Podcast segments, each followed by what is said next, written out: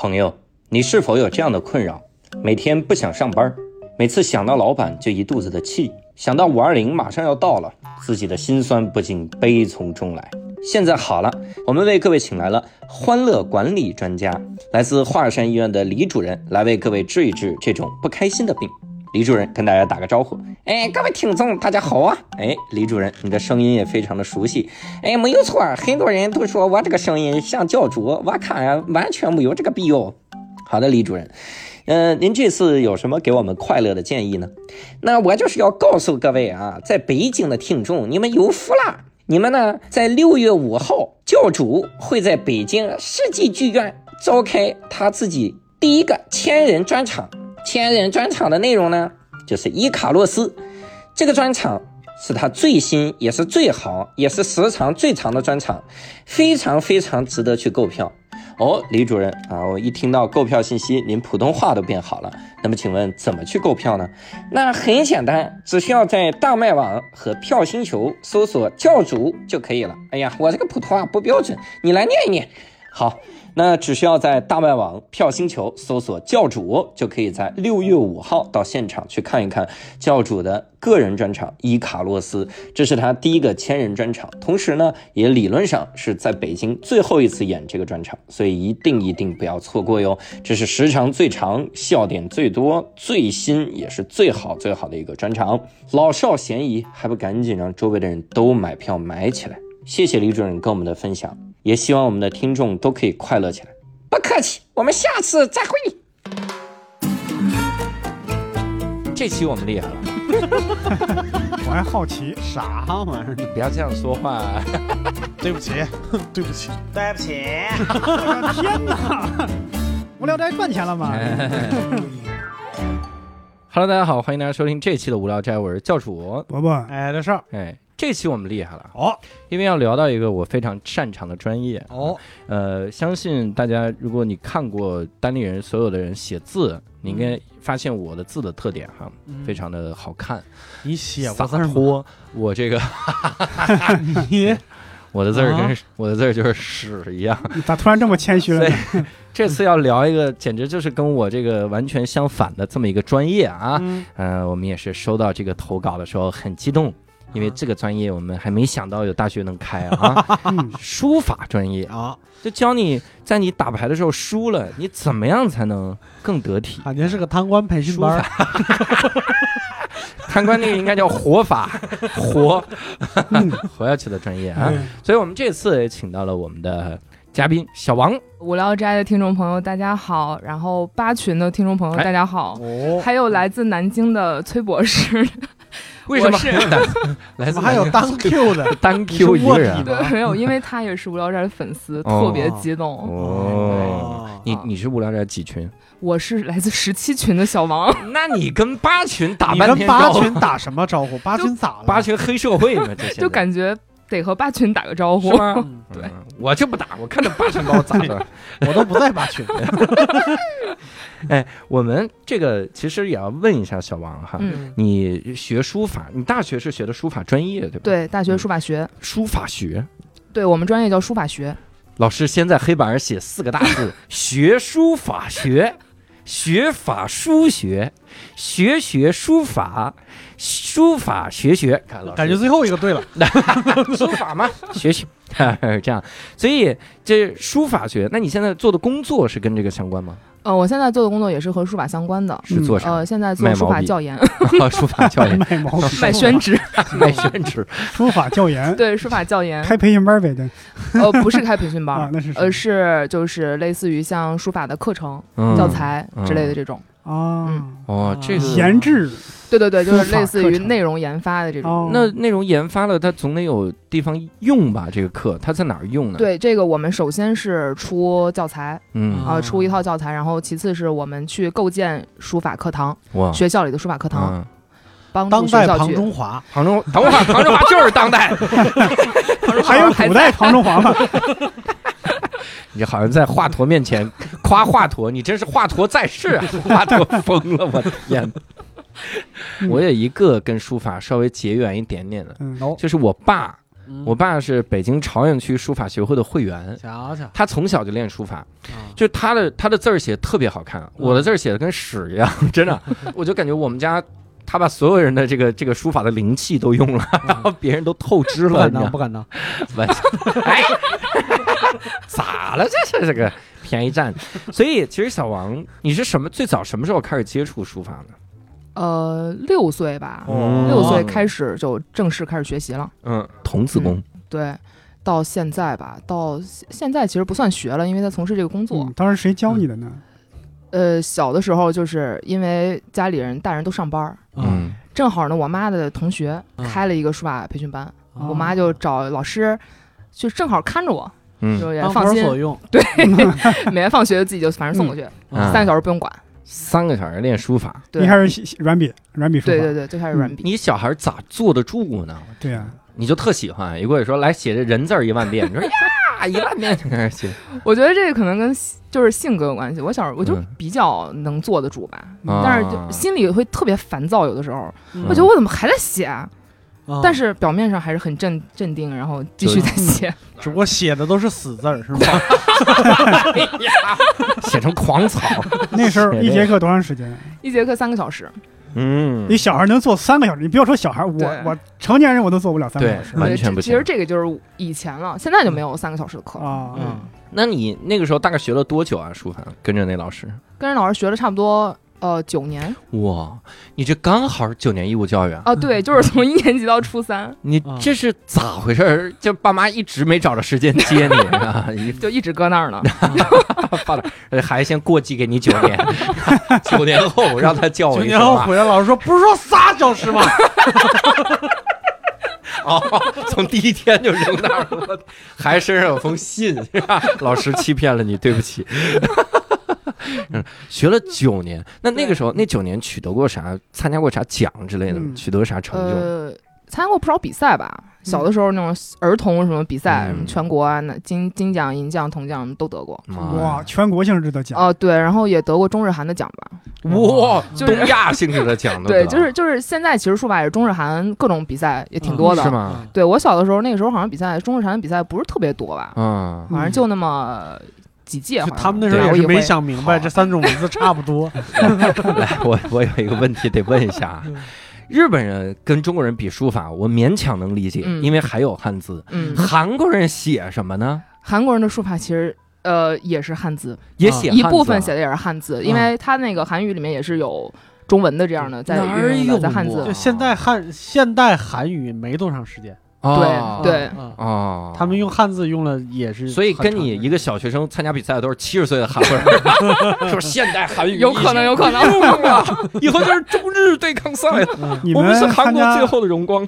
书法比赛是拿写好的去还是现写啊？呃，写好的去，然后有现场的也有。呃，写好交过去，就是基本上就是拍照，然后把照片寄过去。人人需要你的作品的时候，你再寄作品。嗯，拿现写的去写好的去，那万一有滥竽充数的，对，所以需要你寄作品，然后对要求上说你给我写一个爸爸爸爸爸爸妈妈。为什么呀？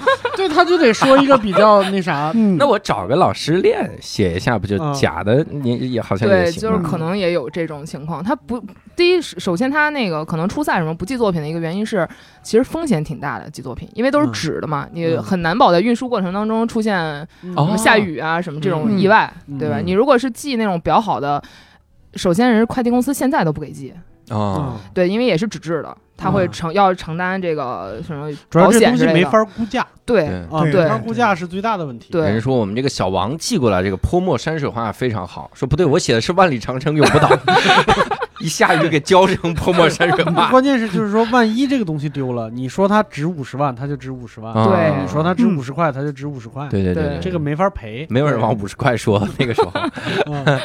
那那相当于你学了九年，有那么多可学的吗？你看咱们这个粗鄙的理解，有其实不不好意思，我得插这一句，因为我为啥有这个理解？我觉得就是练呀，就比如说这个横这么写，那回练不就行了吗？对，但是这个呃练是得要指导的嘛，嗯。啊，然后我们小时候学的时候，我小时候学的时候，我们老师说的是，因为我们小时候从楷书入手，从欧阳询、欧体楷书入手，嗯，我们老师第一句话就是楷书先三年。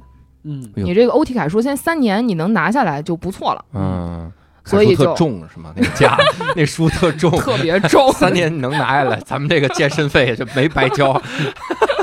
对，然后他就是，所以就是楷书先练三年，嗯三年之后的话，可能再去学习，比如隶书，比如嗯篆书之类嗯这种。嗯嗯，嗯，哦，那九年练不了多少，真没练多少。对，九年练不了多少，而且而且还包含嗯，比如说。嗯你像楷书得不止一本字帖，嗯不止一个风格，嗯你要可能你要练，你比如说楷光楷书，你可能要练两到三种的风格，那你可能四嗯年五年就过去了。哇嗯什么欧柳颜照是不是？对对对对对，哇，那我练了他这个风格之后，我还拿去参赛，是比谁写的像吗？呃，对。其实，如果是基础的临摹比赛的话，就是嗯比谁写的像。嗯。哦，但是如果是再高级一点儿的话，嗯。就是看要有你的自己的风格，要有风格，但是你的风格你首先不能偏离说，人家得看出来，你一眼看出来你写的是谁的，你跟谁学的，嗯。学的是哪位书家的，哇塞，然后你哪哪些方面创新了，嗯。然后你的内容怎么样，你的整个的气息怎么样，嗯。然后就会上升到一些抽象的东西。气息啊！对，哇塞，这咋看出来啊？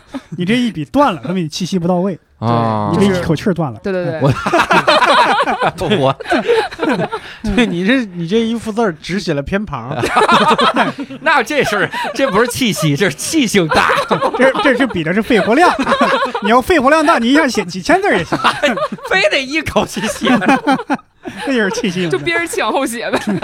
感觉是在米上刻。我感觉好像是什么行书是看气比较看的那对是吗？行书、草书其实更看气息，因为像隶书之类的，可能它就相对来说就单个字单个字的往下蹦，嗯所以就不需要可能不需要那么连贯的气息。嗯，嗯，那那你给我们说个你获得最大的奖是啥吧？哎 呀最大的奖啊，啊，就是一个金奖吧，但是那那个什么杯我不记得了，也是小时候得的。嗯魏碑然后魏碑，这个挺好，这挺好，方正方正的方正的冠名的方正魏碑哎确实有魏杯这东西，是吧？确实有有魏杯，有魏杯。对，我知道有，然后就得得了是一等奖吧，反正现在还有一奖牌，好像当时当时给了一个金牌，嗯，哦，嗯，这算比较大的。金牌上面拿金金粉蘸着写，金 金金牌，嗯，对，然后别的好像没什么了，嗯。嗯，不太记得了。学了九年，不也就十五岁吗？十五岁对，就不练了。没不练，十五嗯岁还接着学，换了老师。嗯，然后因为这个老师说我已经教不了你了。我的字儿就到这儿了。对，这四这一百个汉字啊哎，我就认识。这九年，这 我我换个老师再学一学其再学两百个汉字，学到三千五百个常用汉字，这得多少年？那我写字根行不行？跟跟乌梅打字一样。学拼音快一点。十五岁的时候，我我妈就觉得嗯你已经学到学这么长时间了，嗯那你可能需要再去提高一下，嗯就换就换了一个可能更专业一点的老师嗯啊，就换了一个带高考的老师。哦，带高考你哦，相当于当时就想的是我要走书法特长生。没有，其实当时没想这个，嗯，当时其实就是就是很简单的一个原因，就是觉得得提高一下，啊因为我我妈的这个想法就是你学了，你绝对不能放，啊这个东西都已经到这份儿上了。对你都已经学这么长时间了，你干嘛还放了呢？所以就高中的话，你也有周末呀，周末就上课呗。然后后来文化课越来越跟不上，就决定，哎，对，就决定学艺术了。要不然咱们这这这这是条路啊，这总是。嗯 学了这个以后，每次考试每一门课都有卷面分儿，哎呀，贼好太看。完美！这个作文就作文光写死字儿都能得最起码五分儿，写同学录的时候好看一点。谁还写同学录啊？人都在空间上打字，好不好？哦，没现在没有人写同学录了。对，现在真没人写同学录。哎呀，我天哪，我这思想都落伍了。咱们那个时候因为联系不到嘛，你没有手机，对。你现在都有手机，同学什么同学？来我 QQ 空间踩一踩，啊，我也够早的，我这也够早的。不跑堂，哎呀那相当于那个时候就是每个周末开始学，对嗯，嗯，对，就每周末，那是怎么选上艺考这条道路呢？就是学成越来越差。还真是这样的，哦，艺考有书法呀。嗯，对，然后就是其实是最开始的时候换这个老师，就是因为这个老师他带高考，他的教学方法他更专业一点，还是更系统一点。所以就最开始就就就换成这个老师去学，呃，然后呢，到高二到高三，那老师他他去培养我的时候，他就还是他就是用这个带高考的这个系统去再教你再教我，嗯就一切是从头来过，嗯。啊，重新的一个系统。那嗯 你得往这基督卡上写，对，然后到这个高二的时候，嗯。就差不多就到高二，其实是到高三我才决定的，嗯。到高三才决定，因为高三高三九月份。呃，暑假的时候，嗯就老师就问我说：“嗯你参不参加这个艺考？”嗯然后当时我就衡量了一下自己成绩吧，就觉得好像是可以考一下，不考一下感觉好像只能悬，考一下。对是得考了。对，就得考一下，然后就决定考了。嗯，那艺考啊，我这得问两位了，啊，因为六兽和小王都艺考过。嗯，艺考它这个考点啥的，就是我怎么打分儿？你说啊，我给你举个例子，比如语文呐、嗯。你真的你这作文文采有没有是一眼能看出来，嗯，就这个东西，他他他能看出来。那嗯画儿和书法也能吗？嘿，这事儿我我我先说画儿啊，因为书法嗯。我没嗯考过，嗯。就是我首先说啊，就是说艺考这么多人，嗯，首先能画的像人的不多，那那那艺考他那几年不白学了吗？你这么说，这就是就是是这句话，就是首先艺考生呢有一部分，我不能说全部啊，就是就为了混个大学文凭，啊。就实在是文化课上不去了，嗯。嗯。然后高中开始半路出家，就其实也理论上不叫半路出家，就是高中开始学就正经学美术什么之类的，嗯但是也有那种高二了。觉得自己不行，不像小王这样从几岁就开始学，这种一般家学渊源的，对，家学渊源，是。然后首先第一呢，真的是画的像的像人的不多嗯啊。然后呢，就是他他那个，比如说呃，考美术是三门嘛，就是速写、素描和水粉嗯。啊。我们就光说素描，素描比较好理解，大家都见过素描画，嗯就是他考试的时候是那种体育馆，一下几千张铺。嗯，然后那个阅卷老师在这个体育馆里边来回走，哦，拿一根棍儿，嗯，就是一点这儿多少分儿，一点这儿多少分儿，一点这儿多少分儿，他是这么阅卷然后呢，就是这几千张画都画的是同一个人，啊，就是你看几张好的，你大概知道这人长什么样了。啊。其他那些哎呀，我以为还是画石膏像呢。啊、嗯，然后还有一个就是艺考，可能跟大家就是就是大家可能没想过的一个问题，艺考其实是呃，像美术它是减分制。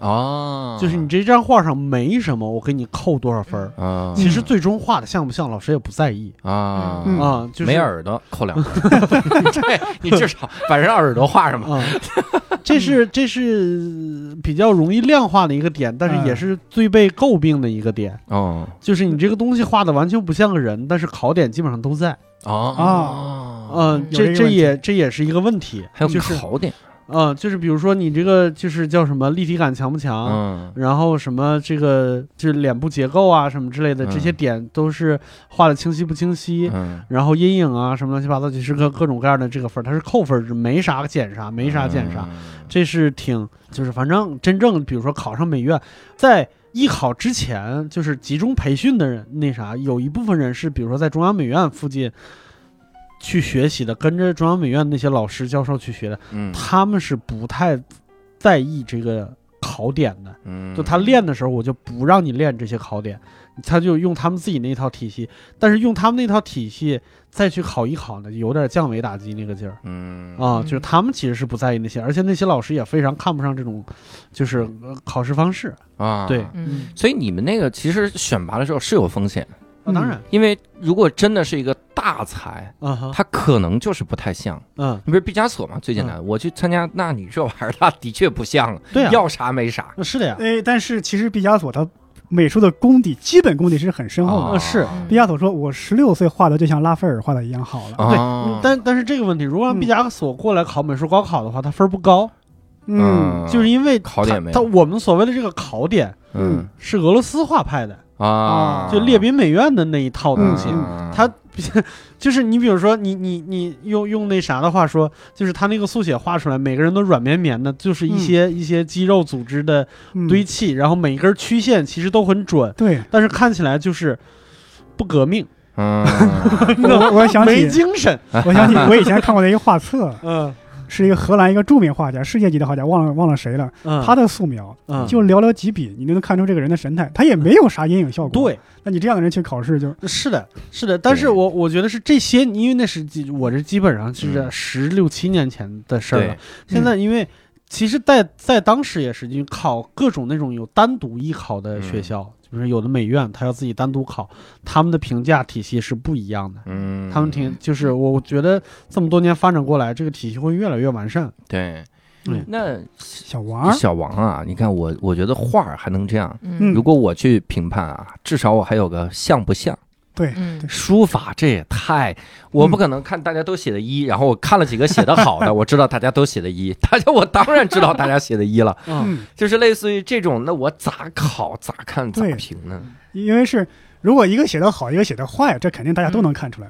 如果两人写的都很好，都很好，各有各的特色，对对，你这怎么怎么办？怎么？你也不能说它像不像嘛？对对，嗯，怎么评价？所以这个看有没有其实就是错别字儿。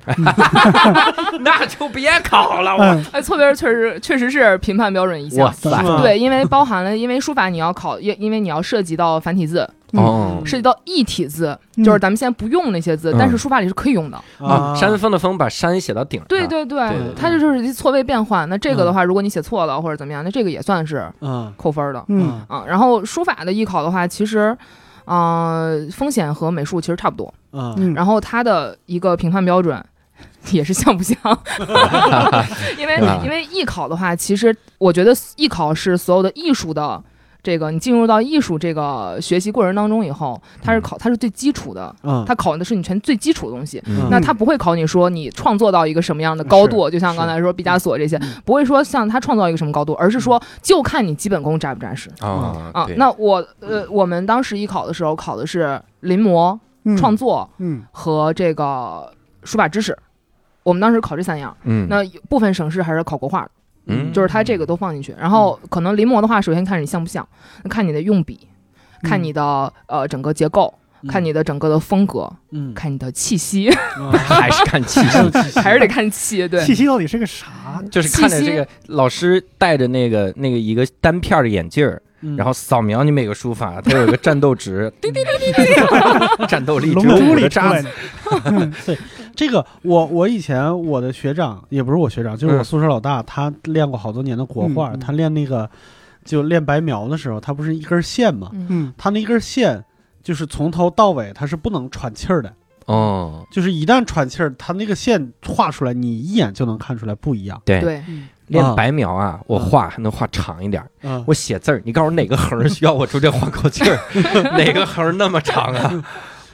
对对，那就得那就得小王说了，咋回事儿？小王这气息到底啥呀？这个气息的话，其实是呃说的咱们六法当中第一个叫气韵生动哎呦，嗯啊。这个的话，其实就是说是气息，它更偏向的是韵的部分，嗯就是咱们去看这个作品，去感受这个作品的时候，嗯这个首先一个好的艺术作品，它一定是给你带来一些观感的。嗯那咱们每个人看到的感受肯定是不同的。嗯那我这个气息是很抽象的东西嘛，那每个人可能理解上来是不太一样。那在我的理解下，就是这个气息，就是我首先第一点，我看到这个作品以后，我和这个这个作品产生共鸣了，啊我能够感受到这个作品当中我们在书写的时候，这个书书写的这个人在书写的时候，他的当时的情绪，他的状态。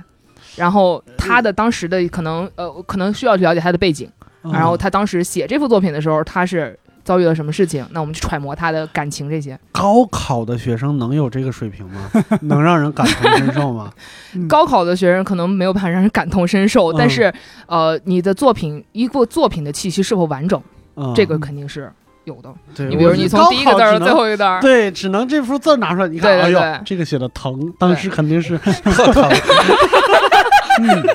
但是高考作品是可以感受出来紧张的。哦，啊，对，就是你如果哆嗦什么。对，如果你特别紧张、特别哆嗦的话，嗯你这个作品一看就是特别紧张的是都被汗这种感觉。打湿了，就 上面上面有三滴血，那那什么呢？你看，既然考临摹，那假如我平时临摹这个书法家很多，嗯，那我肯定占便宜啊。对我平时临摹的少，我就吃亏了呀。对。所以嗯临摹的时候不会让你只让你临一种，哦对，临摹要呃临摹几种，它一般情况下是可能会考你啊、呃几种书体，嗯，然后直接给你一张这个这个，比如说楷书，给你一张嗯。楷书的字帖。嗯。这个字帖是谁的？哪位书法家的？这是不确定的、随机的，嗯。嗯。所以就是告诉你，你什么都要会临，嗯。啊，啊，就是什么都得练点儿。对，都得练点儿，都得会写，或者说你这个其实笔法通了，你就都嗯通了，嗯你不用都去练。所以它临摹它考的其实你是观察能力，嗯你的表现能力，你能不能把你观察到的给表现出来？嗯就像六叔老师说的，画人像不像？对，至少得对这个像是个人。像真是，我跟你说，建议你们去百度百度图片上搜一下什么高考素描，搜的啥玩意儿都有。真可以啊！那那你们考考试备战的期间，嗯，就是每天就临摹吗？呃，对，每天就是临摹、创作、拉线条，然后呃，还有书法知识。嗯，考前的话，大概就每天就是五到七个小时。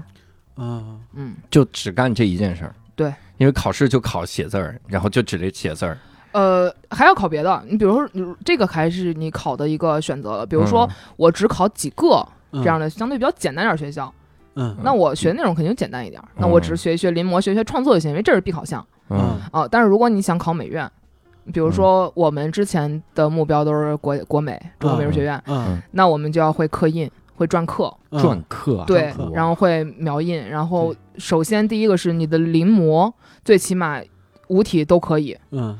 然后你的创作最起码要创作到三体到四体，那呃，不好意思，体嗯。是什么玩意儿？呃，篆书、隶书、楷书、行书、草书，啊对啊啊！五体，对对对对对，五体投地，就是我这五个字儿写的都不太好，都 往地上扔。往地上扔，这什么玩意儿？这字儿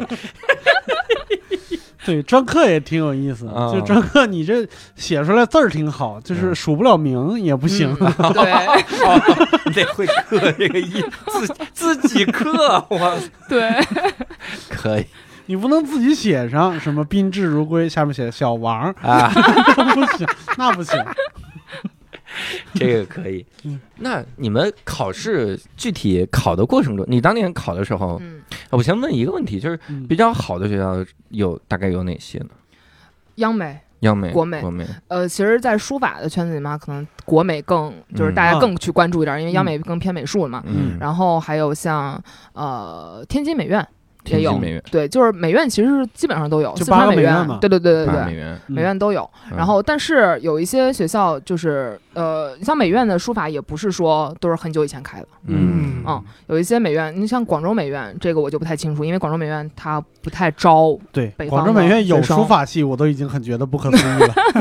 因为广州美院是相当有一点儿，相当于有一点儿先锋的，就是他们比如嗯。说像现在的设计什么，他们是嗯。开的最早的。啊，那他们应该有啊。他们的那个书法系就是拿着宣纸，毛笔是固定的，然后在那蹭，太先锋了，这多先锋，就不知道为啥像小公梗，很奇怪。像民间奇怪的艺人，江湖大师，江湖大师。那你当时考这个学校的时候，考试的过程中一些事儿还记得吗？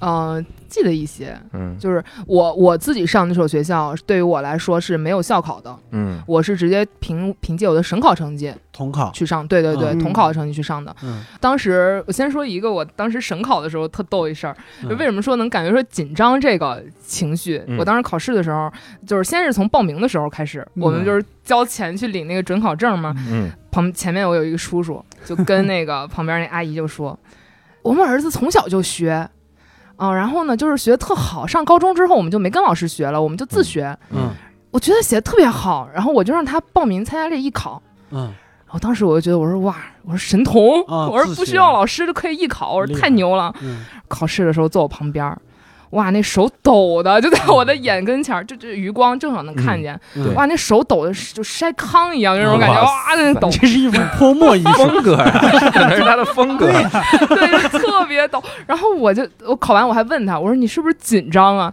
他说嗯对，他说我从来没有就是去接触过这种正正式的考试或者怎么样，嗯就这种。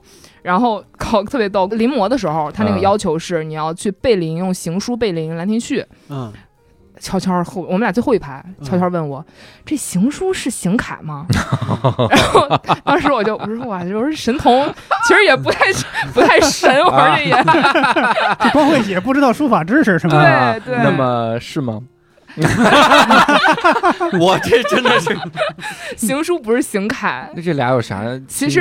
其实严格意义上来说是没有行楷这东西的。哦，嗯行楷它是其实属于是用咱们现代的这样的一个角度去说，行楷是方便你从楷书过渡到行书的时候给你教基础的连贯。嗯，那只咱们只有说某一个行书作品它更偏向楷书，它连带比较少；嗯某一个行书作品更偏向草书，它连带比较多。嗯但是没有哪个书家说这是一幅行楷作品，这相当于民间的一个对，俗就相当于对俗称的说法。俗称的一种说法。嗯对，跆拳道里面的黄白带、蓝绿带，就是过渡的带，就是怎么你听着这么时尚？蓝带和绿带，上边蓝下边绿嘛但是，蓝起码绿带。是有这个带的，但他实际上说严格意义上没有行楷这个啊，对说法，。那如果解释都这么复杂，那男生问你，你咋回答？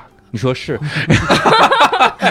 我当时我就跟就是当时当时我也挺纠结，我不知道该怎么跟他说，就是不会摧毁他的整个的一个嗯自信，不会让他就死在考场上。他已经懂成那样了，就不用你摧毁了。对呀，然后我就跟他说，我说你要想写，反正也算吧。你说也行，对，因为因为我们当时考的《兰亭序》临摹的那一段，它不是那么行，嗯，嗯它的临摹，它它那个段儿就是相对来说可能断开的比较多一点，没有那么行书。啊，那他要是那么写，反正也行。因为临摹那个不会是考官刚写好的吗？没有，没有我们当时我们那年是背临，啊，他背临就背着临，对，就就是直接给你东西直接给你送体字儿。然后你嗯看着这个什么这天朗气清，汇丰合唱，嗯你就自己背写。哦，就是背着写，要写的跟他原版的那个书法是一样的。哇嗯，塞，哇天哪，好难啊！哦，这的确也公平了很多啊、要不然我就在上面踏一遍得了嘛。我这个 那就他给你一张 A 4的，然后让你写一个就是桌子那么大的，你踏啥呀？那我我背这个石碑过去，吐那石碑往外吐的字，我背着纸背着墨，现场这样踏，弄一踏片，挺要劲儿的那个。你这个是文物造假系的。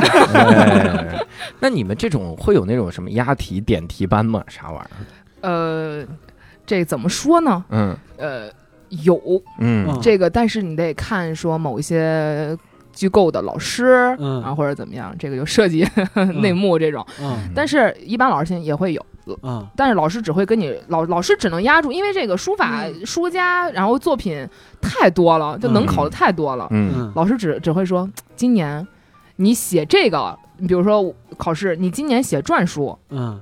你能过的几率大一点。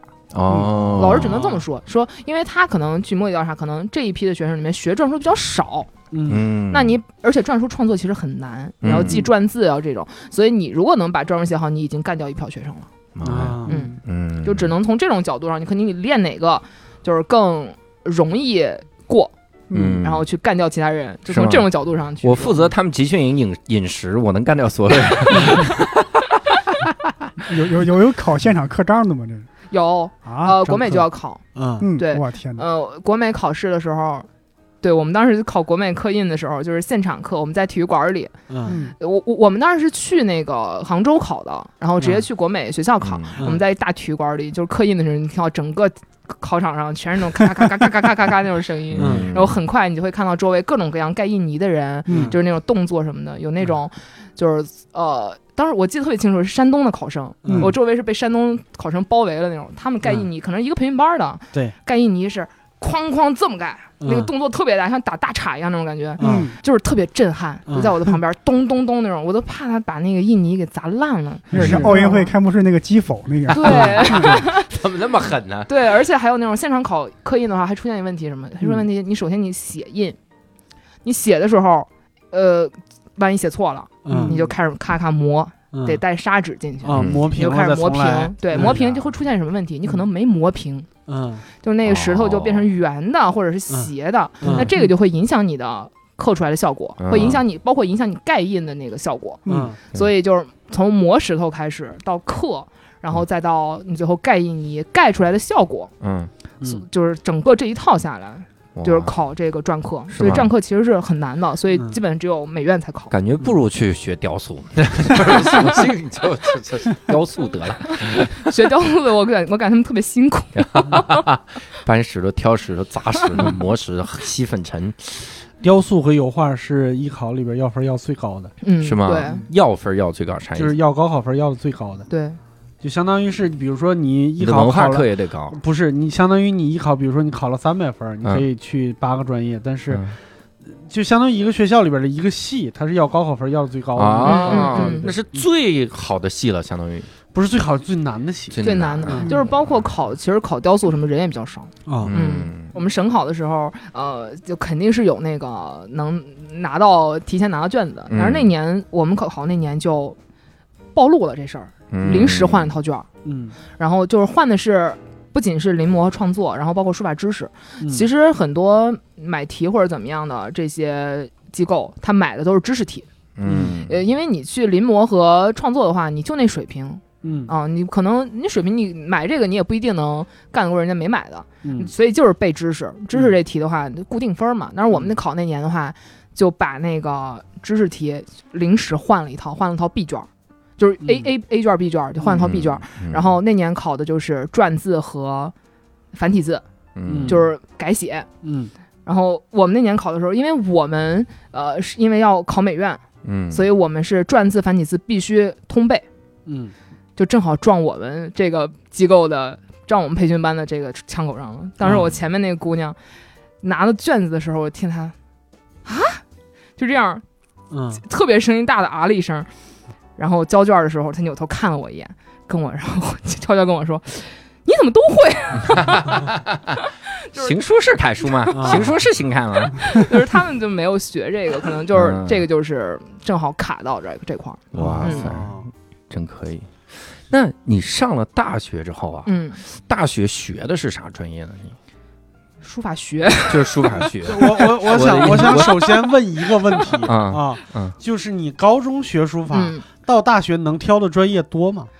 不能，就这一个就是专业吗？包括你像对像学美术不是有什么油画什么对呀那些，嗯。书法只有书法，嗯。这书法都叫书法学，对，都叫书法学。就包括以前没有改名，很多学校是没有改名叫书法学的，他们以前叫它属属于一级，属于一级学科，属于美术，嗯。属于是美术学书法方向。啊书法专业。嗯。对，以前是这种，然后后来就是单独提炼出来的书法学。哦，嗯。那对，学啥呢？书法，书法学学书法，书书法法学学学。这是我给您出的上联儿，没记住上联。太长了。就是上大学的话，其实学的也首先第一个还是技法，我们就是分成两类了，第一类学技法，第二类学理论。嗯呃，技法的话就还是五体书。嗯但是这五体书就集中在不是让你在临摹了，因为嗯你经过高考以后，你的临摹已经有一些这个基本功了。嗯那这个时候你是要去进行创作。嗯呃，大学的话，主要的技法是让你去创作。那同时是什么？同时是你去积累。当你积累到一定的临摹和创作的程度的时候，你要去啊、开辟出自己的风格来。嗯嗯，就是可能我更擅长写哪个书家，我更嗯喜欢写哪个书家，嗯，对，然后你要有自己的风格。不是你的风格呀啊、对呀，但是就是，呃，就是尽量嘛，啊，这个肯定是你得有。但是所以说，这个书法就是其实比较难创新，嗯嗯，不太能说特别明显的一个风格。但是你时间长写一个字儿以后，每个人的性格不同，你出来那字儿吧，一看就是你的字儿，嗯也是不一样的。你同样的两个人临同一本字帖出来也不一样，啊嗯，你可能临的都很像，但是不同，这就是气息，这就是 气息。哎，这个这个，因为我我之前前同事有一个长者吧，这年纪比较大，也是我们公司的以前那个高层，他是一个啊就很喜欢传统艺术的这么一个那啥，他跟我聊过一个书法的事儿。就是我我我觉得肯定是他自己的一个独特见解，所以过来跟你求证一下，嗯是不是这样？他说为什么现在就是比如说当代嗯很难有大书法家出来，就是因为就是大家的基本功不扎实。但是他说的这个基本基本功不是说就是说我写的功夫差多少。嗯他打比方说，他说你这一个字儿啊，嗯写成什么样子不是固定的，取决于上下两个字儿是什么样，或者是你这一篇儿上面的字儿是什么样。也就是也就是说，他的理解是一幅书法就像一幅画儿一样。嗯你这一撇儿有多长，要考虑整个这一幅字儿的构图，这个功底嗯几乎没人有嗯，对，啊、就是就是教主有点懵，我看着。我给打个比方说，嗯《兰亭集序》给你拿出来，你这一篇儿上，比如说文言文里边知乎者也特别多，嗯这个“也”字这一篇儿上没有一样的，嗯，就它上下字儿不一样，它这个野字儿的大小，每一笔的样子也不一样，嗯就是没有人有这个功底。对，是这样的，这个叫随类复形，妈呀，就是我天，你们这术语太多了，对不一样的对就他的意思说，你比如说我让你写一个字儿，比如说嗯。写一个老虎的虎字儿，兴啊，就是当代中国写书法这些人拿出来都挺厉害的，哦，对，但是让你多写些，为什么老是有人写什么宾至如归，嗯嗯嗯，什么紫气东来？嗯，逮住蛤蟆，对，因为他只临过这四个字儿放在一块儿怎么好看。啊，我给你随我给你四个字儿放一块儿，他不知道怎么写好看，啊，这是创作能力。对，啊，这样我就明白了，嗯。为什么大家写的更多的是福，福到这字儿怎么都好看，放哪儿都行啊。对，所以 我爸练过，嗯。我爸练个我，因为我们小时候，我小时候这个，我爸为了多挣点钱，嗯，当教师太苦了，嗯。所以每年春春节的时候呢，嗯。就买红纸，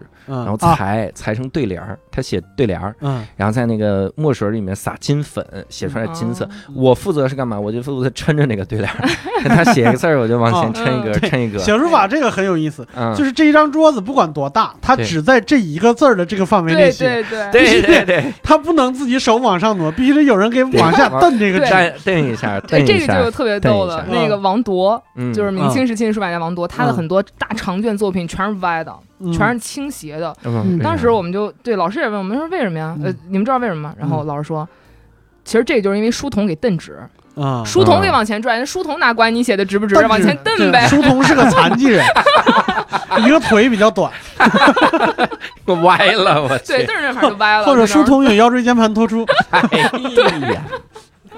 这可以啊，这个作品，这作品我们能看到吗？怎么怎么搜啊？呃，王铎行草对长卷，王铎行草 关键，词就这些。铎是哪个铎呢？铎是一个金字字旁，一个那个泽右那个呃泽右半边泽。的右边左边三点水。沼泽的泽，沼泽的泽，去掉三点水换成金字。是有行草这个书体的吧？呃，有这个啊有，这个呃行草行楷都是行偏草行偏楷。嗯，啊嗯，行草这个书体是最早来源，我知道。啊，就是人问说：“我这么写行吗？”他说：“行草。”所以 这是行草，我我信了，我信了。信了吧？哎，说服力非常强。非常 行草，你这弄一行那，这个应该是个简称，全称应该是行擦的嘞。写行草写的累，行草的累，是这样的。那你们大学的时候会学什么课吗？有有哪些？呃，大学的话，呃，书技法类就就还是那些，嗯然后就是行书三年，楷书三年，大学毕业，硕士都毕业。楷书两年，篆书两年，嗯然后行书两年，隶书两年。嗯，你们这大学八年，没有没有，就是同时同时的，他们是重叠的，重叠的啊。然后除了这种技法类，还有专课，嗯。然后还有呃常规的有理论课，有书法理论、嗯书法史，然后美术史、美术鉴赏，嗯。嗯，然后还有比如说英语、体育，对，然后还有高数，学英语干嘛？还有毛概，我不是我书法专业，我学英语干啥呢？美术专业学呀，啊这不是基础学科吗？烹饪不也学英语吗？饪？啊，哦，厨厨师那级，翻译菜单儿啊，咱们这个拍书啊，对，然后好像还有，好好像啊，还有古代汉语、古代文学之类的，就是提升文学素养的这些课也有。嗯，那你们学英语书法吗？大学第一节课，嗯，老师就问你们知道书法英语单词是什么吗？哦哟是，hand 是 handwriting 吗？嗯 当然不是了 那是什么呢，calligraphy，？calligraphy 这。个我记得。对，然后就只教了这一个，啊，怎么说呀？这个英语，这是要开门课吗？然后和英语相和书法相关英语就就没了。发张纸条就行了。我以为还要 你们还要给教给你们 A B C D E F 二十六个字母怎么写好看哎，没有，这个是我们教老师，啊？告诉老师这个可以再写一点。我知道了，我知道他们学这一个单词干嘛了。老爸也过来，What's this calligraphy？然后继续写。对，那那除了这些，能那具体说说说说课呗？比如说嗯你们会学画画吗？哦，学对，我们也学画画，嗯我们有画素描、色彩，然后嗯国画、花鸟、山水。那这不就把时间都浪费了吗？明明是书法专业的，就是我不知道他们浪费没有，反正嗯我是浪费了。你学色彩干什么？我是用黑笔写在白纸上。就就是，呃其实我觉得那个是练可能构图整体的那哦个结构塑，造之类的刚才这种。说那些，对对对对对，但是我的画画成绩就特别特别差，就是老师看完我的画以后会在我的背后，唉，然后就走开。嗯你们是国画吗？就就是都都考都都学素描、嗯色彩也学，你就写个拆字贴他们家门上，你看咱们这个书法用上了。有哪个施工队写拆字还用得着书法吗？都用罐漆，好不好？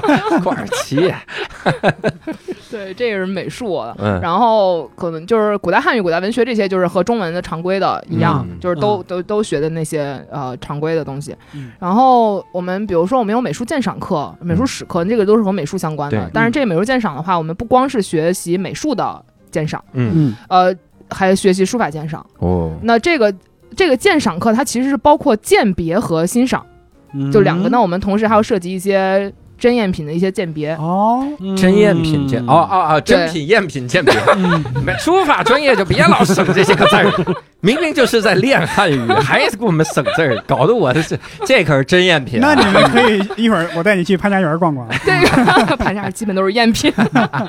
其实这个真赝品、真真品和赝品的这个鉴别的话，嗯其实呃就是挺挺那什么的一个，就是我们现在很很难看到真品，嗯书法的很多真品其实都不在内地。嗯。嗯，比如说呃台北的故宫博物馆，嗯。它其实有很多藏品，嗯，然后包括日本的，也是嗯。日本有很多国内的书法家的书法藏品。想能想得到，因为好带。对。哦对，对。嗯。对，卷起来就走了。没错。对。画，嗯就是国画类的，其实也是这样。嗯对，所以的话，就是我们在学鉴别的时候很难看到，就是真实的真迹，嗯。我们只能老师拿两张图片儿嗯。告诉我们，比如说这个是齐白石老先生画的，这个是齐白石老先生第几个儿子画的。嗯。你们看一看，那他是模仿父亲画的，看看嗯。有什么不同，哪儿不同，嗯。然后就去啊去找，说，哎，你看其实是什么？其实你看这个，他模仿的这一张，他的落款儿的地方虽然落的是父亲的名字，嗯。但是你看这个比例，不不是那个比例一比二那个比例，就是比的力度，用笔力度嗯是和父亲是有有差别的，有差距的。嗯然后你再看他的，感冒时候写的，虚弱吗？咋了？你们这研究太细了。对，然后说你看这个桃子画的。这个颜色晕染的就没有嗯齐白石老先生晕染的更自然、嗯啊。那这个虾，它那个须，你看它那个须的长度嗯可能就不够。那这个须是穿已经穿插到可能右右上角或者哪儿了，那那你这个没有，那嗯这就是基础的一些鉴别。我我发现嗯我是完全没有这方面的天赋。嗯刚才小王一说说这是齐白石老先生第几个儿子画，他比例怎么样？嗯我想到就是那他一共有几个儿子呢？他这一生这和天赋有什么关系？就是人品的低劣。他这个人他怎么他这个这个问？题是我们书法史里学的，啊，书法史里对我们书法史里，比如可能比如说齐白石好惨哦 没有，被写进书法史里 对，我们我们不学齐白石，齐白石在美术史里。啊。哦，对，哦，对哦，是的，书书法史我们去学一些，比如王羲之，王羲之的家族是什么样的？嗯的他下面的侄子有哪些？可能外甥有谁？嗯那他们呃就写传下来以后，这个书法风格对比和王羲之对比有什么样的区别嗯啊？怎么样会学这些？我想到的就是这书上面写说这个人是王羲之之侄，王之之，他有的时候是这样的，王羲之之侄，王之之，之之之之之平时还挺正常。一会儿就好了。知之为不知，知不知，理记不记。然后我们还得问 回来了，你们，你们毕业的时候需要写点论文啥？嗯是用毛笔写的？呃，问住了是吧？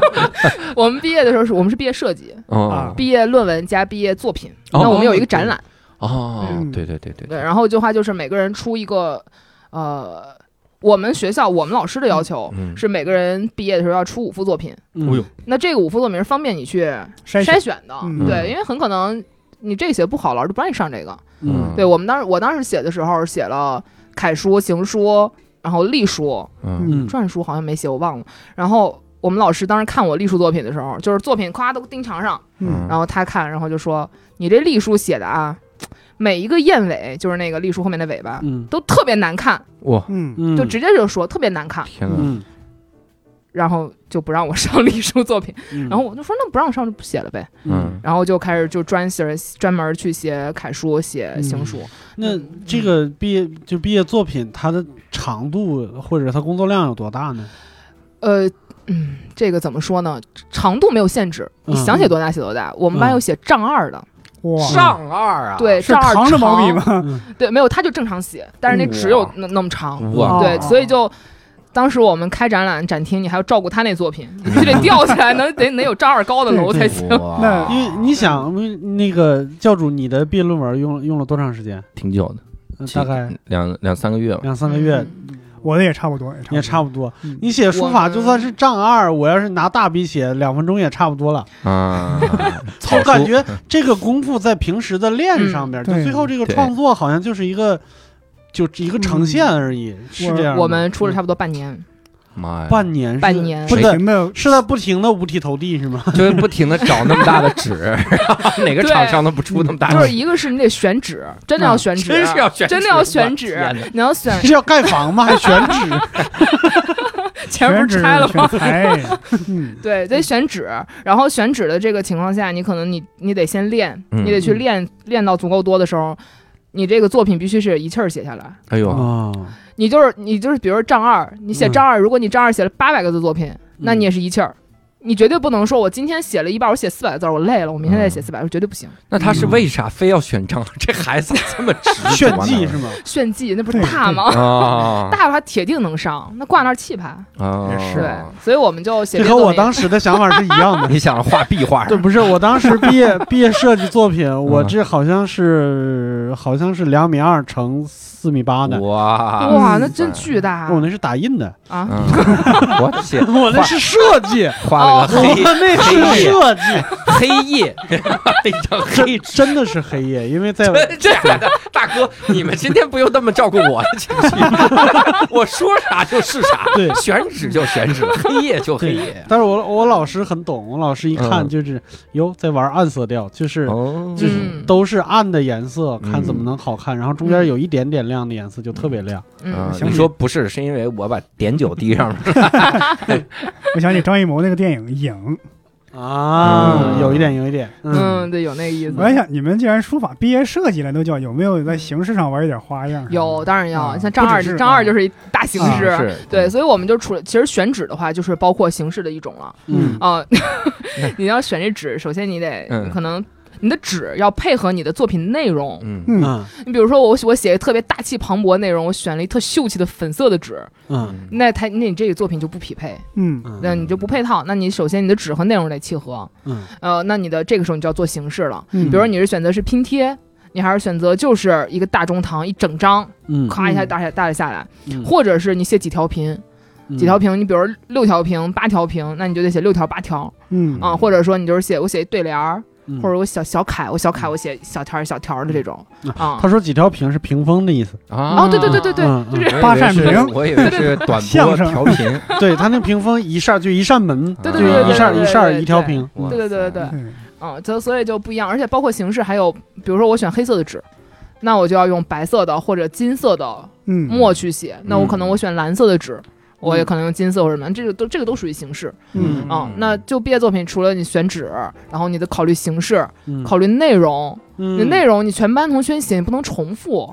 而且而且还有一个问题是，你的形式、纸张、内容出来了以后，你还不能和别的学校的重了，啊嗯。尤其是你不能和研究生或者之类博士生重了，那嗯。涉及抄袭了嘛？对。对，除非是写《，小时代啊，我 除非你就干脆你就临摹某个书家的，告诉你说哦我这就是一临摹作品，》，嗯，嗯。那这是可以的。然后就不让毕业，临摹 毕对呀业你毕业了要设计啊，对吧？对，其实书法每年都有，啊，每年都有说抄袭或者怎么样的也有，嗯。那就是我把你的内容抄过来，风格抄过来，我改改改形改改形式。嗯。你们有在米上写字儿的吗？啊，那不叫微雕吗？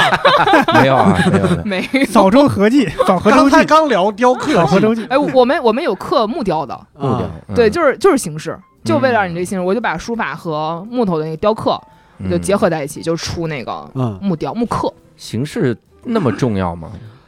嗯，怎么说呢？其实，呃，看这个书法的一个展览，其实能看出来，在最开始，比如说咱们国家第一届国展的时候，嗯这个时候的书家全是以前的这个老的这个书法家，嗯那全都不注重形式，哦，因为他们写的字足够好。哦，就是我字儿写好，我给你摆那儿，我给你拿一 A 四的纸，我写那儿，嗯我也这就是一书法作品，特别好一书法作品。嗯嗯但是到现在的这个，其实倒不是现在，比如十呃六年前、七年前吧，嗯。哎不对，这是十年前了，十年前的事儿了。嗯。十年前的时候的国展就非常注重形式，嗯，比如你是拼贴啊，你是团扇，嗯。你是怎么样的，这个时候的这个形式是更看重一些。嗯，那到这两年的时候，可能又好一点儿，可能你再写大的作品或者什么样，简简单单的就也行，就注重内容了也。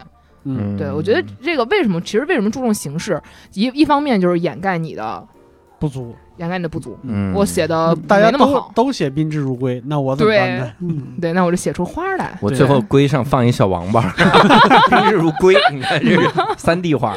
对，你你会有印象比较深的学生或老师吗？有这个，我先我先说老师吧，嗯老师印象真的比较深。我先说一个，我之前我带我艺考那个老师，嗯那个老师特别牛，就是他为什么牛？他是一个下岗工人，嗯他是不是从小学书法？嗯嗯他是那种就是呃，当时这个厂子不景气了嘛，他就去就想说就爱好写字儿，就嗯去看有正好有一个我们市里的书法家去开讲座，他就去嗯去听那老师讲说这勾儿怎么写，怎么怎么样。嗯老师让说的可好了，然后他就过去问人家，他说老师你这勾儿怎么写？让你给我示范一个。嗯老师给示范了一个，没没写出来，我嗯，们老师当场摔门走了。哦呦，真的，我们老师当时当场摔门了，直接撂话，你都写不出来，你凭什么在这儿教？哎呦，嗯。就特别就踢馆，对，特别嗯。傲气的一个人。然后他嗯。其实也因为这个事儿，他可能和我们当时本地的书协啊这些老师，这些可能书本地书法家嗯，感情可能就没有那么交来往就没有那么密切。嗯，对，然后但是他的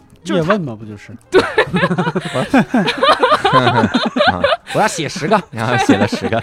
然后他就是因为这个呃事情，可能他就真的就是很刻苦练习。他嗯我觉得我觉得我老师属于比较有天赋那种人，对。然后他就是写什么都写的特别像，嗯，他可以把我专的这一个就专到极致，嗯我可以写的特别像。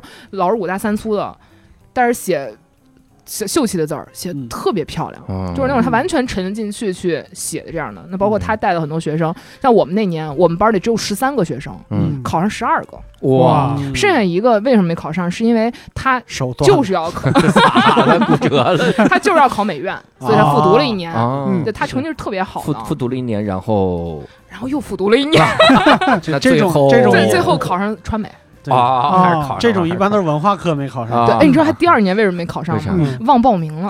啊这孩子是不是有一点 咋回事儿？这是 他当时跟我说，成绩好有个得屁用，真是你得上过，你记性得好书法反正我我身边有类似的例子。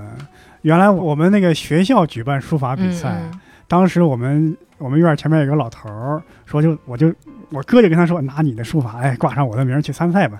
老头儿是愿意，他他哦他说是也行。正好我哥有个同学过来，也是十几岁，嗯。是高中生，现场写了几个字，老头一看，哎呀算了吧，说我活了六十岁了，嗯。这十几岁小孩写的都比我好。对。嗯。对，所以我觉得这就是。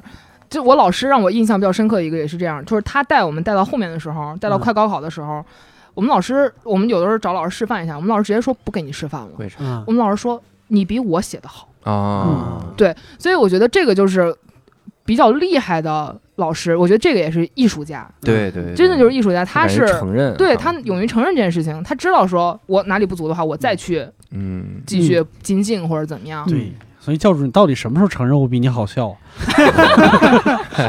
等我成为艺术家，对，反正原来就有人跟我说过，他说在中国有两个领域天才是最多的，一个是乒乓球，一个就是书法。嗯，很多人打了一辈子打乒乓球，真的打不过十几岁小孩儿，真的有可对能。对，真的是这样。我再说你们大学的一个老师，这个老师他就和我前面老师完全不一样，他不是那种特别霸气的那种感觉，嗯他就是特别啊、仙风道骨的那么一个人，哦，嗯，就感觉整个人飘飘然的那种。喝醉了，我们老师老师什么时候上课？看吧。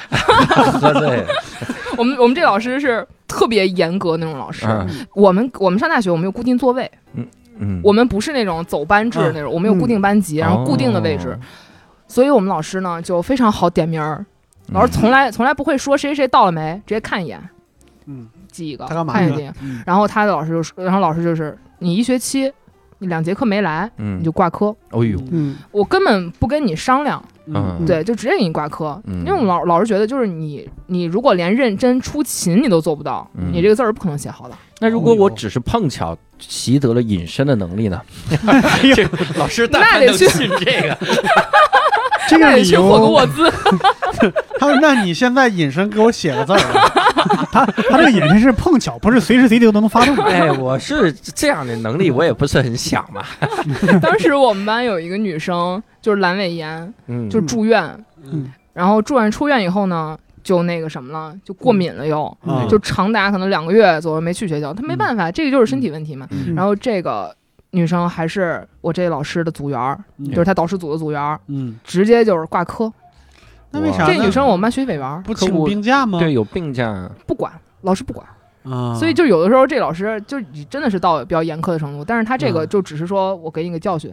那最后我我学生我我同学去跟老师再详细再说，说我是因为生病或者怎么怎么样，嗯这个教训有啥用？这个教训你以后不要得阑尾炎，我不没了呀，没了呀，摘了，然后最后老师给了六十分儿，对，这辈子都不会了。就给六十，就给刚60分儿好过，对这有点赌气了吧？对，老师哎，但是我在说我这我这同学有多牛逼，就是这个嗯呃学委员，每个月他切一次阑尾，那这活该挂，他考研考两个月 考上了，哇就准备两个月。真可以。嗯所以他就就他成绩特别好，他学、嗯学习成绩很好的，所以老师只给六十分，其实挺可惜的那次。嗯，嗯那老师就从来没病过，真没病过，真行啊。我们这老师只有一次就讲课讲的就是不想讲了，就是因为我们巨热，然后教室里没有空调，嗯。嗯。然后他就讲着讲着，前半节课还讲，他是那种夏天也是衬衫，然后西裤、皮鞋，嗯，然后拎小包，像写书法，对，真的不像。像卖保险。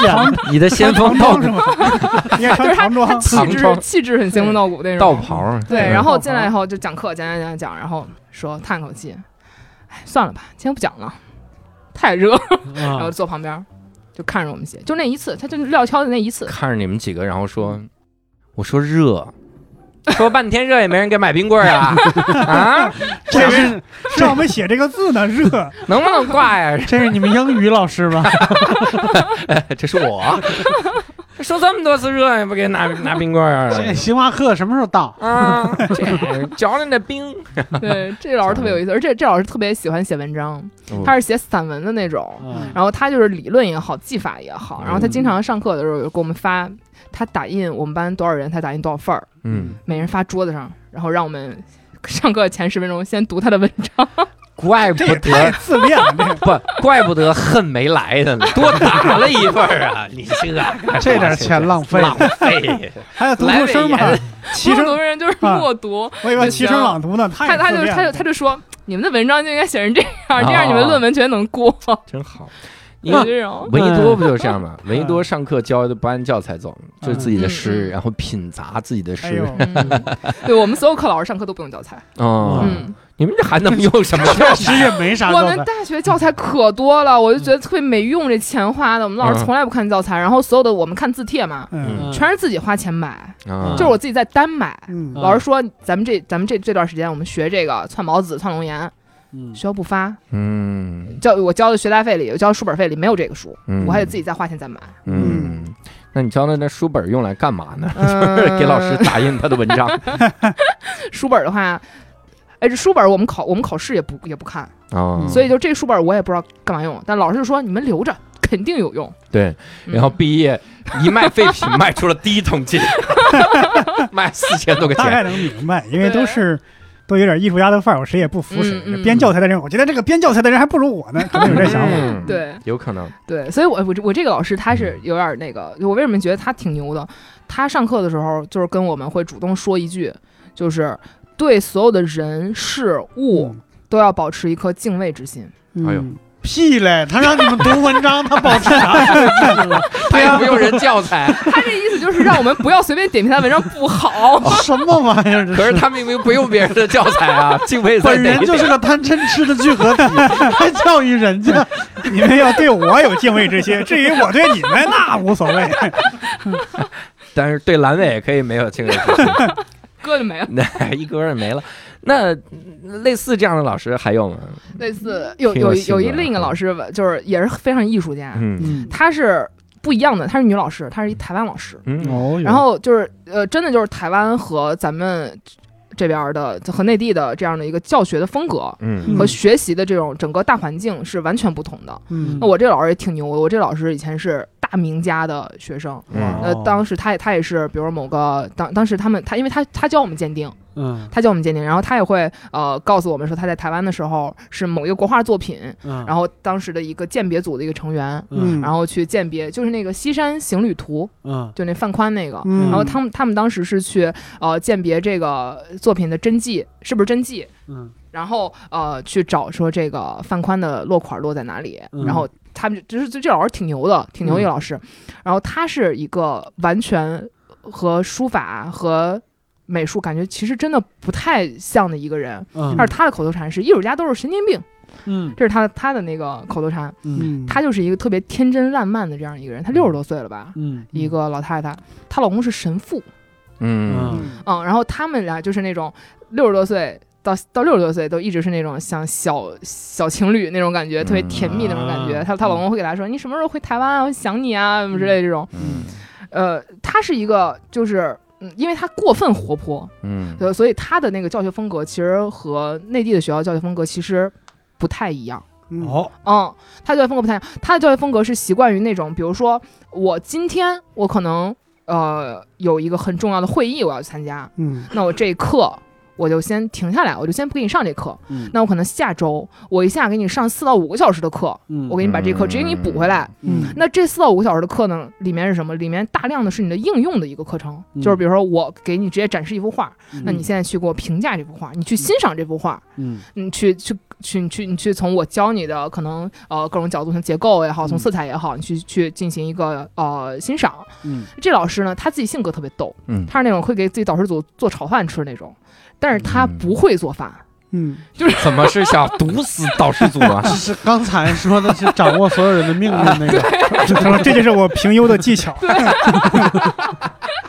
然后特别逗，他就是不太会做，然后自己自己说，啊我蛋炒饭做特别好吃嗯啊，还是那种就台湾腔，就脑补一下。嗯嗯，对，告诉你秘诀，就是蛋炒饭，最最简单最最困难难。哎呀，李丽峰什么玩意儿啊？啊！我以为你们没有听过呢。上烹饪学校。那这个老师，然后他教我们那个鉴赏类的东西，呃，其实教教我们的东西，我就是在我看来是特别实用的这个东西。他嗯我我也是，你说最开始咱们只是学习，嗯我知道我说我要去感受，但是我不知道我应该从哪儿哪些角度去感受，对吧？然后他他们当时教完这个课以后，我再去美术馆，再去这个去看这个作美术作品的时候，嗯就可以从大的整个的从面，然后再到点，然后怎么去判判别它的这个色彩是什么样的，嗯然后去真的去认真的去感受这个作品带给我的一个什么样的感情，嗯我是不是可以去了解一下这个背景，然后去真的和这个作者达到共鸣？嗯对，所以他这个教我觉得是特别实用的，他是嗯这个。我觉得是在真正的审美技巧上是有提升的，嗯嗯嗯哎呀，这个感觉挺好哈。嗯就是嗯我其实特别需要这种审美的培训，哦，嗯，就是来报我的班吧。哎，这怎么现场就 给推了一个哈？嗯嗯嗯，好，收个费。我我其实想到一个很很有意思的事儿，嗯你从小学书法，嗯而且还里面其中重要的一课就是临摹。嗯，嗯那你模仿过家长签字吗？没少模仿。哇塞，问到点儿上。我这个小学的时候，嗯家长签字基本上就是我自己模仿的了。嗯，真牛，然后我会模仿我妈的，模仿我爸的，模仿我姥姥的，嗯因为我姥爷比较忙，没让姥爷签过，不然我也会模仿。嗯然后模仿班主任签字，嗯，模仿我前模仿班主任签字？模仿前后左右桌学生、同学、家长的签字。哇塞，为为什么会模仿他们家长呢？他们老找我帮忙签，哦然后就学会了，我就可以随手一签，我就是他那样。你这金大圣啊，这是真可以。然后上大学的时候也是，金大坚、金大坚。玉壁将、金大坚。虎传里的乔圣虎书圣手书生萧让，哎呦，萧让写字儿好，金大坚是雕刻，刻那个印的。嗯，继续，然后咱们这对书法的了解就得在这个环节 全在小说争里。争 一下，真的，一整个一期我没有发言权，但玉璧将金大千的 这个很牛，这个很我是有牛。发言权，我还能倒着背。金大坚，这个你们书法史上有吗？没有，我们这没。咱们给你上一课。知识盲区，知识盲你区。这是临摹有什么有临摹有什么技巧吗？临摹的技巧的话，就是尽量写的像，尽量写像。先观察，先观察。啊，，会有哪些觉得临摹比较容易，有些临摹比较难的？签名是最容易的，啊啊？为啥？模仿签名是最容易的。签名比较机械，应该。对，嗯。因为你形成了固定的一个套路，哦。就是你，你包括我们，我们大学的时候，因为我们系嘛，大家都会临摹，嗯。嗯。所以我们辅导员儿他那当时就是大家找签字那个价单什么的，嗯。我们辅导员最最开始都是签字，嗯。后来辅导员就不签字了，改刻印，嗯，因为发现全年就是整个专业的人，大一到大四全会写他的名字了。啊 就是随便临摹，老师也不会觉得什么，嗯所以他就改了刻印。然后只有我们专业一个老师是拿印章，要人请假 盖个印章。哇，怕你你们得啊早日发发行那个指纹系统，刻章的也有篆刻系，篆刻系对，我们也会篆。他那个刻印就是他那个呃章就是找我们学长刻的，当时那学长被同学骂了好长时间。嗯 干嘛给这个辅导员刻章？对，然后临摹的话，其实就是观察一下。呃，你首先你这个签字是最容易的嘛，嗯难一点的话，可能就是真是书法方面的临摹，因为你啊临摹的话，签字最最简单的是签字不附带任何情感，嗯，签字就是咔咔写两笔就行了，嗯我只需要观察你的经常的出现的笔画的长度，固定长度是什么？比如说嗯张、嗯左边那个工字儿，很多人是第一个折写的最长，第二个最短，下面那个次长，嗯那这个就是特点。你把这特点捕捉到，嗯你这个就绝对能模仿像。嗯然后包括倾斜角度，你张字儿，比如说还是拿张字儿，那横画很多人倾斜十五度，那你找到这十五度这角度就像了。嗯嗯，你老说张字呢，为啥？我我老说张字了吗？你来自张自忠路。什么玩意儿？哎，我今天真的是跟书法有很完全绝缘的感觉，就是你们在聊一条线，我自己在另一条线，想的都是什么玩意儿？哎呀，挺好。那你们大四会有实习这样的事儿吗？有，你们实习实习，哎，你是师范专业吗？我不是师范专业，嗯，但是我是师范学校。哦对，嗯。所以我们实习是去学校实习，啊，教书。对，教书法。嗯，然后呃，其实是这样的，就是我们实习的时候，你得选先选学校，嗯。有一些学校是有这个书法课的，那嗯。这个时候正好你进去，你可以做他们书法课的老师，就是实习老师，他就他他也不招聘自己的老师。就是靠你的实习老师去嗯。去去做这个书法课，嗯。那这个是大四上半学期，我们会有半个学期的时间在小学实习，就做书法老师，嗯。然后到呃呃呃前三个月吧，前两个月，然后后两个月呢是小学实习书法老师加班主任，哦，嗯，基本上就是这样下来，因为就是你得带书法课，你得带语文课，那毕了业以后都有什么就业的方向吗？嗯。当老师或者当老板，啊，当老板是干什么？是当字画店老板吗？就自己开班儿，嗯。有有家传字画店的，啊。嗯，，就是父父母就是开字画店，家传赝品，呃，字画店是干啥的？对就是其实我开不是很了解。就卖字画吗？卖字画，然后有可能本地书法家、书画家那种，我去找你们，就很多那个家庭那个背景墙，啊美国风光，然后或者什么嗯。红枫图什么之类的，他是写的呀，对，有一些是有一些是写的，这个北京有很多那样的书画家，我我以为是找那种印印的那呃种，也有印的，嗯还有十字绣嘛。对，我，百幅图，对，啊，这是字画店，所以嗯字画店就是做这个，然后做做装裱，嗯，然后卖那个文房四宝。嗯嗯，书画店基本做这个。那你你们教师资格证是专专门的吗？我们教师资格证我们那年是发教师资格证，哇塞，真好。师范专业，就我们是最后一批。嗯哎，但是但是每各地的这最后一批好像不一样嗯嗯啊。然后我们是发的是美术的资格证，嗯啊因为没有书法资格证。嗯对所以其实这个挺扯的，就是我们是书法专业，但是我们嗯拿美术资格证、嗯，去学校当语文老师，嗯然后我们有同学工作了以后去学校做数学老师、嗯，英语老师，嗯还有人带体育。哇塞，可这不是美术的教师资格证吗？对啊，是美术资格资格证。然后我当时考那个教师招聘，啊就那个那个就是考美术。嗯，美术教师资格证。教英语，这是我最这 个最最有风险的一个。我们一直说美术生英语不好，然后现在美术生来教英语，服不服？教的就是美美术对，生。就就没办法，没有这个需求，尤其是体育老师教语文，你们教体育行吗？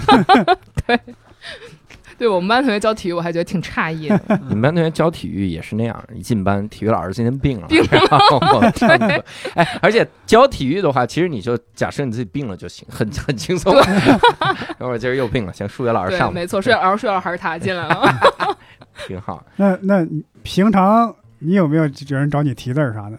我们新店开业哦，这个倒没有，没有因为这个得要那个带名号的带名号某个书家或者怎么样。啊嗯呃，呃找我设计签名的人特别多。嗯那这个的话，我也就是反正跟大家说一下，不要再找书法专业的人设计签名了。为啥？嗯这个去打电话找那个淘宝说什么那个去设计签名，淘宝五十，对，因为设计。签名这个东西和书法它是两个概念，嗯嗯，签名不是书法。嗯签名是它是属于设计类的一个东西，哦就是我你的怎么样出了一个花样，也不要找学设计的设计签名，好不好？那谁设计签名找淘宝 找学能源的，找我。你们老师有给谁提过字吗？啊。我我们老师嗯有，我们老师嗯肯定是有题字儿的。你们学校大门那几个字儿他写的？校训学校大门还得有更高级的老师去啊提，嗯对，可以，所以我们这次啊，对这个书法专业也是了解了很多哈，嗯尤其是现在知道了，我是没法学这个，其实可以学，其实可以学跟这个。绝缘了啊。嗯呃，如果各位听众也想跟我们一块儿来讨论讨论，两个方法，一个是在我们评论区就跟我们聊一聊哈，然后一个呢也可以直接加我们的线上听友群。再次强调，小王是在十七17群啊。虽然他跟八群打了招呼，但是真的八群说的跟黑恶势力一样，我们拜码头儿，就是感觉必须得打个招呼八。群八群你们怎么回事？要反省啊，你知道吗？所以呢，也希望各位多进听友群哈，跟我们来聊一聊。进听友群的方式也非常简单，搜索一个微信号“无聊斋二零二一”，无聊斋就是拼音的无聊斋，然后加了小管家，他会把你拉进我们的听友群哈。期待跟各位早日在线上相见。所以这次也非常感谢小王，也非常感谢我们今天所有的收听的听众，我们下期再会，拜拜，拜拜拜。